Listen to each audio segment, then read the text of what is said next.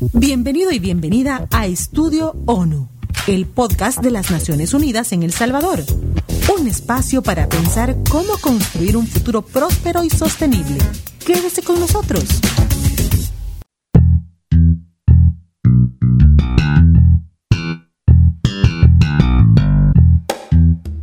Hola y bienvenidos a este espacio Estudio ONU, presentado por Naciones Unidas El Salvador, su espacio para pensar cómo construir un futuro próspero y sostenible. Recuerde que en cada episodio procuramos ser una herramienta de comunicación básica que busca que usted se informe y tome sus propias decisiones. Además de ser un, contenido útil para todas las personas, es por eso que le recomendamos que, usted lo, lo, lo, comente, lo comparta con sus amigos y conocidos, porque esto es una herramienta útil de información.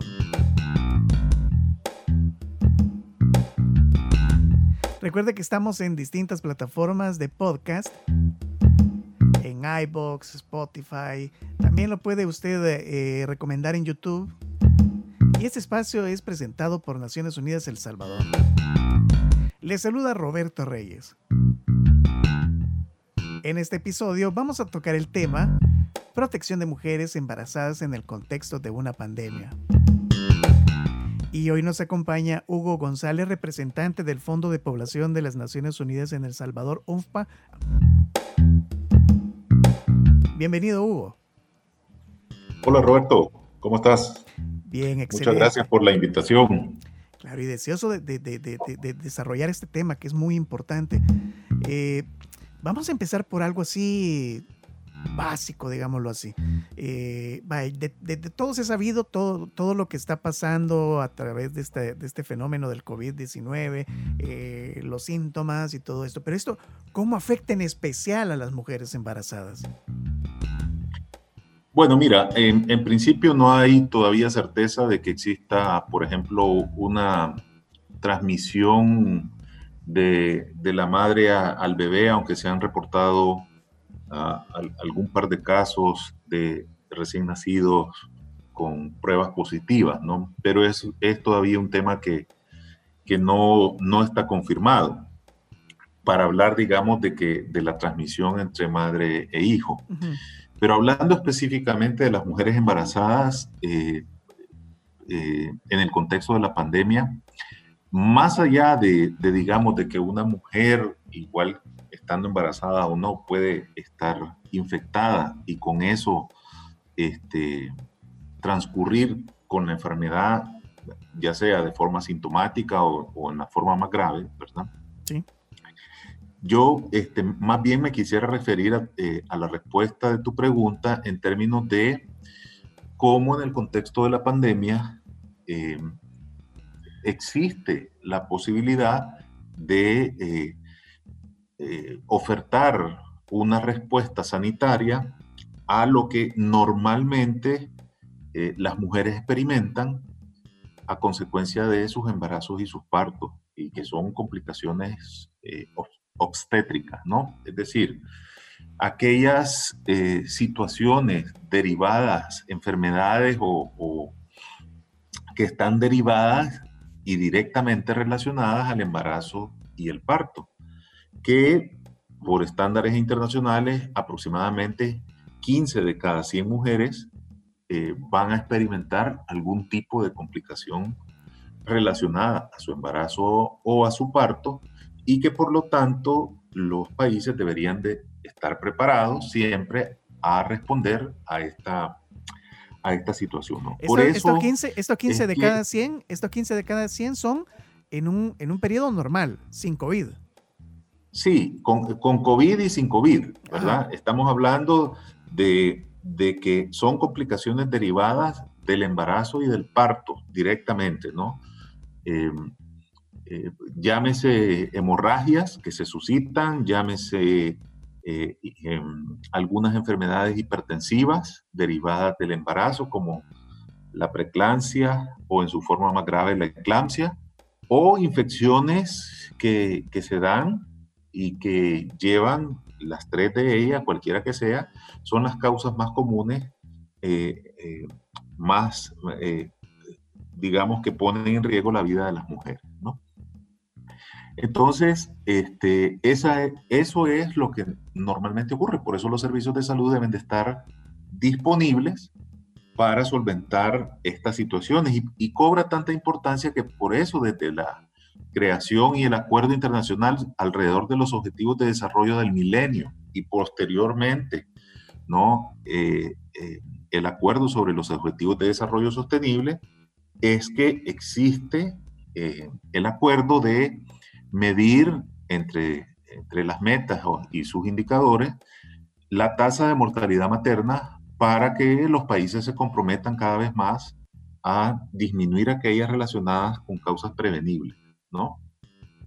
El, el, el 80%, 80-85% de las causas eh, de, de, estas complicaciones se, se han visto o se ha mencionado a nivel internacional que son prevenibles y por lo tanto se pueden revertir, ¿no? Afortunadamente en el caso de El Salvador es uno de los países que para la época de los Objetivos de Desarrollo del Milenio eh, había ya cumplido con, con esa meta y digamos hacia el 2018 más o menos se había estimado que la tasa de mortalidad materna para el país era de aproximadamente 27 eh, entre 27 y 28 mujeres que lamentablemente fallecían por cada 100.000 nacidos vivos. Eh, y eso habla de qué tan efectivo un sistema de salud es y qué tan equitativo también el sistema de salud es, porque generalmente las mujeres que hacen mejor, eh, que tienen mejor acceso y mejor uso de estos servicios ante situaciones que agravan su o que ponen en riesgo su vida, son aquellas que tienen mejores eh, recursos o tienen mejor eh, capacidad de poderse movilizar rápidamente y acceder a un servicio de salud, ¿no? Correcto. Entonces, en el caso de la pandemia, ¿qué puede suceder?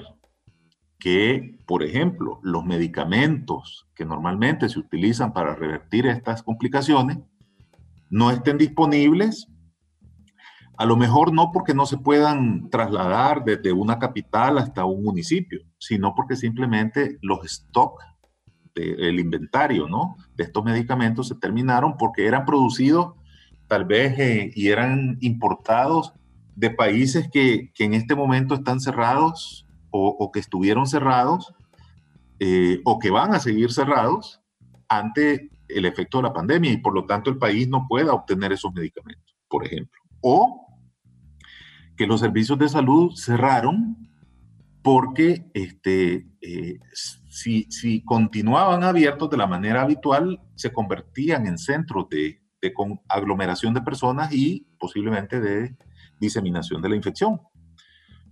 Y por otro lado, este, los, el personal de salud que estaba asignado a estos servicios de salud posiblemente se ha removido para poder atender las implicaciones de la pandemia. Pero al final del día lo que ocurre es que eh, a lo mejor las embarazadas no tengan el mismo acceso eh, y la utilización de estos servicios.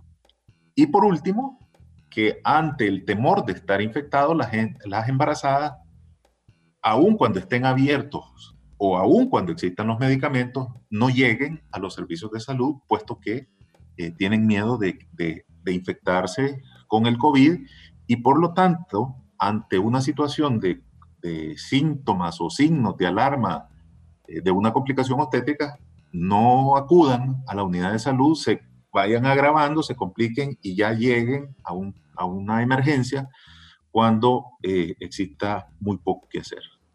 Por lo tanto, ante esos tres elementos, uno podría ah, eh, prever que efectivamente la mortalidad materna eh, posiblemente en algunos contextos y dependiendo de, la respuesta que, los países estén dando, eh, podría tender a, incrementarse. Hay quienes hablan de un 30%, hay quienes hablan hasta de un 70%. El hecho es que posiblemente existe una tendencia hacia eh, el incremento de las, de las muertes maternas. Y por otro lado, Roberto, para, para terminar de concluir la respuesta a tu primera pregunta, es que eh, ante la falta de acceso a métodos anticonceptivos, eh, incluso el Fondo de Población había estimado que por cada, eh, más o menos en seis meses de confinamiento, iban a existir 47 millones de mujeres que no iban a poder utilizar métodos anticonceptivos. Y como resultado, posiblemente iban a haber hasta 7 millones de embarazos no deseados, eh, precisamente porque las mujeres no pudieron seguir utilizando métodos anticonceptivos. Y en aquellos casos que eran los hombres, entonces tampoco los hombres, ¿no? Utilizaban, por ejemplo, el, el, preservativo del condón. Y eso iba a transcurrir entonces, o iba a implicar un aumento del número de embarazos, y al aumentar el número de embarazos, entonces quiere decir que posiblemente también se incremente el número de mujeres que estén expuestas a las complicaciones y por ende entonces que también pueda existir por esa vía un incremento de, la, eh, de las complicaciones de la mortalidad materna. También se habla de violencia sexual, que también pudiera, que se está dando, el aumento. Bueno, en, en ese caso, este, si son embarazos, eh, por ejemplo, resultado de, de, un abuso sexual, ¿no? y no tampoco existen disponibles los protocolos para evitar un embarazo como resultado de, un, eh, de una violación, ¿no? Entonces, eh, es posible de que muchos de esos embarazos eh, terminen en, en, abortos y en contextos donde el aborto no es permitido, entonces se, eh, se, lleven a cabo en condiciones no adecuadas y eso genere o hemorragias o genere infecciones y por lo tanto se incremente este, también la mortalidad materna derivada de situaciones de abortos en condiciones no, no este, llevados a cabo en condiciones eh, inseguras. Por eso es que desde el Fondo de Población lo que siempre proponemos es que independientemente de cuál sea la, la legislación y la situación, las mujeres deben de tener acceso a, a los servicios médicos en circunstancias en las cuales su vida está en riesgo. Un sangrado como resultado de una complicación obstétrica, la mujer tiene hasta cuatro horas en promedio de sobrevida para poder este, librar la, digamos, el riesgo de morir como resultado de un sangrado, cualquiera que este sea, por una placenta previa, por, por porque una retención de la placenta, cualquiera de, la, de las situaciones que provoca el sangrado, ¿no? O incluso el mismo aborto. Y eso entonces lleve a la posibilidad de que este, también la muerte materna se incremente por este, una falta de, digamos, de, de atención. ¿no? A ver, ¿qué, eh, ¿qué acciones deben emprender las instituciones responsables de velar por la salud de las mujeres? Esto para disminuir los riesgos para embarazadas o que recientemente han, han tenido un parto en el contexto que vivimos hoy en el, del COVID-19. Mira, resulta muy, muy difícil, este, pues, eh, digamos, a través de, de, un micrófono dar, dar alguna, alguna receta cuando sobre todo hay un personal médico que está librando una batalla y, que lamentablemente es un personal que su compromiso y pasión los hace eh, estar en la primera línea salvando la vida de, muchas personas, ¿no? A costa y a riesgo de su propia salud y su propia vida, ¿no? Ya hemos visto en las redes cuántas colegas médicos y médicas, enfermeras, enfermeros, eh, lamentablemente están falleciendo en El Salvador, ¿no? Eh, y por lo tanto, entonces es, es, es una situación bien lamentable. Pero eh, en aras de, de, digamos, de responder a tu pregunta, yo lo, lo, que diría es que a nivel de los servicios de salud debería de organizarse de una manera tal que las atenciones se puedan seguir brindando eh, de alguna manera eh, virtual o de alguna manera programada de tal forma que ni los médicos ni las médicas se expongan innecesariamente a los riesgos, ni las pacientes o los pacientes se, pongan, se expongan a, estas situaciones, ¿no? Eh, y por lo tanto identificar las opciones a través de las cuales estas, estas pacientes puedan tener eh, alguna respuesta ante eh, el contexto actual.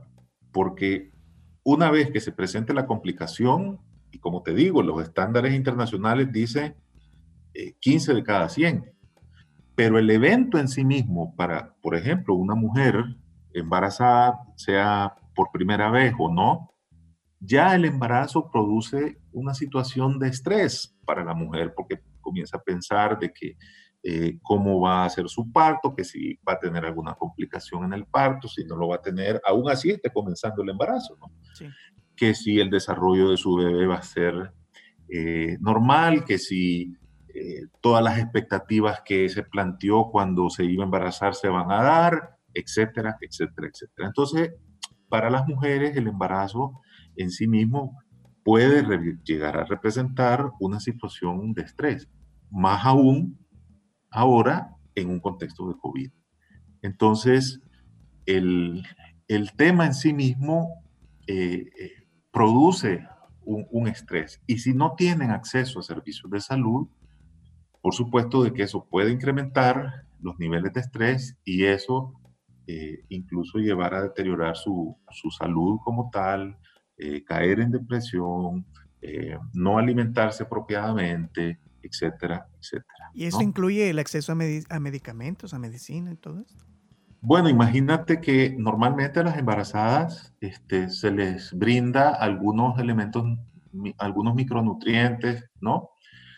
sobre todo en, en, otros países lo que se acostumbra es que previo al embarazo, este, las mujeres comiencen a, a, ingerir eh, ácido fólico y hierro porque eh, está visto de que, por ejemplo, los bebés eh, en los primeros meses de embarazo experimentan lo que se llaman algunas em, anomalías o deformaciones del, tubo neural de, ¿no? Y se producen por la falta de, sobre todo de ácido fólico, se producen estas eh, anomalías o deformaciones, ¿no?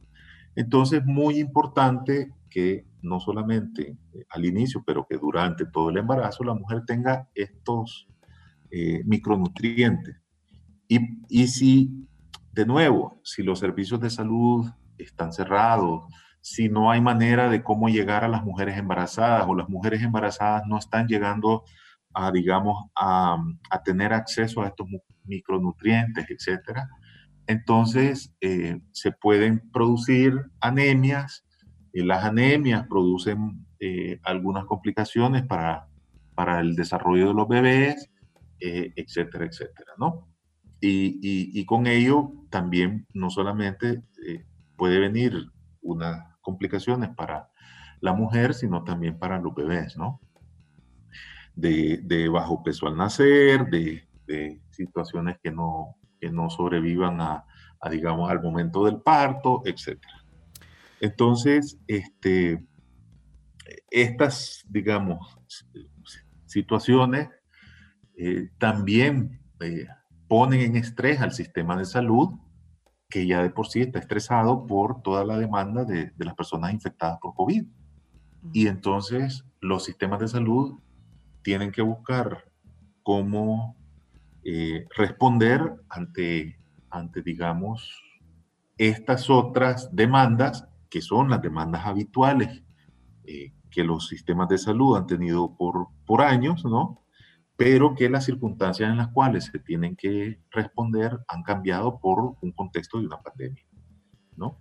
Sí. Y entonces, ¿cuáles son las medidas que deben de prepararse para atender a estas mujeres embarazadas? ¿Cómo se va a dar el momento del parto? ¿Cómo las mujeres deben de, de tener algunos mecanismos de prevención para ellas no infectarse al momento de estar, de acercarse a una unidad de salud, etcétera, etcétera? Y en todo esto importante una campaña de comunicación. Una campaña de comunicación que informe a las embarazadas eh, qué deben de hacer, cómo, cuáles son aquellas medidas que deben de tomar, eh, cuáles son aquellos síntomas o signos de alarma que, pueden indicar de que necesitan acercarse a una unidad de salud, etcétera, etcétera. Y ya para finalizar, Hugo, eh, ¿cuál es el aporte del el Fondo de Población de las Naciones Unidas en El Salvador en este contexto de la pandemia? Bueno, eh, nosotros, el, Ministerio de Salud ha sido un socio de, larga data nuestro, puesto que parte de, eh, o gran parte de nuestra labor tiene que ver con la salud sexual y reproductiva y los, y los derechos ¿no? de hombres y mujeres. Entonces, eh, nos hemos venido colaborando en, los últimos meses a fin de poderles contribuir a, cómo los servicios de salud sexual y reproductiva puedan ser eh, accesibles y ser utilizados en el contexto actual. Entonces, hemos venido trabajando en, las adquisiciones de, por ejemplo, de métodos anticonceptivos para los servicios de planificación familiar del, Ministerio de Salud. Hemos seguido eh, eh, trayendo los, los embarques que y el ministerio, por ejemplo, en términos de inventario, están bien abastecidos para poder responder a los próximos meses este, a la demanda usual de, estos métodos. También estamos colaborando con el ministerio en su decisión de llevar adelante los servicios de salud en un contexto diferente, ¿no? a fin de que eh, exista la posibilidad de que las mujeres embarazadas puedan tener acceso a estos servicios, ya sea de manera virtual o de manera física, pero con unas recomendaciones y guiados a través de una, del diseño de una eh, orientación eh, que permita que eh, estos servicios sean accesibles a, a, las, a las, mujeres embarazadas, de forma tal de que puedan prepararse con antelación, de que puedan encontrar eh, el acceso a los micronutrientes, de que puedan tener la orientación si presentan algún síntoma o signo, eh, a dónde deben de acudir, cómo deben de hacer, es decir, tener la posibilidad de acudir a través de estos medios virtual o presencial eh, a estos servicios y que eso les garantice una finalización de su embarazo y la atención de su parto en condiciones seguras y que este, puedan gozar de, una eh, saludable maternidad y, este, y, sin riesgo de, ser, digamos, infectadas por el COVID, eh, tomando las medidas higiénicas necesarias y que todo transcurra de la menor de la mejor manera para su eh, supervivencia y su salud. Entonces, eso ha sido un grupo de trabajo que hemos estado colaborando con el Ministerio de Salud en medio de las dedicaciones de también este personal a la atención de la pandemia y en medio de algunas personas que lamentablemente se han visto afectadas eh, con infecciones por COVID y que han tenido que retirarse, guardar su cuarentena y luego volver ante, ante digamos, la demanda que se requiere para poder proporcionar un, un servicio que ha sido característico del Ministerio de Salud de, de este país, ¿no? de El Salvador. Excelente, muchas gracias. Él es Hugo González, representante del Fondo de Población de las Naciones Unidas en El Salvador, UNFPA. Gracias, Hugo, un gusto. Un placer, Roberto. Muchísimas gracias. Recuerde, esto es Estudio ONU, su espacio para pensar cómo construir un futuro próspero y sostenible. Recuerde, quédese en casa y no se quede con nosotros. ¿Por qué? Porque queremos que usted comparta este contenido porque es muy importante para usted, para su familia, para todos sus amigos y lo que usted conoce. Les acompañó Roberto Reyes. Recuerde que Estudio ONU, el podcast de las Naciones Unidas en El Salvador, está alojado en varias plataformas y busca ser una herramienta para la reconstrucción social y económica. Recomiende cada capítulo y suscríbase a nuestros canales en Spotify y YouTube. Búsquenos como Estudio ONU El Salvador. Pensemos en un futuro próspero y sostenible. Pensemos en cómo hacerlo realidad. En Estudio ONU, el podcast de las Naciones Unidas en El Salvador, nuestro tema esta semana será Impacto de la emergencia por COVID-19 en las personas desplazadas. Estudio ONU, el podcast donde pensamos en un futuro próspero y sostenible. Está disponible en Spotify y YouTube. Síguenos y recomiéndenos.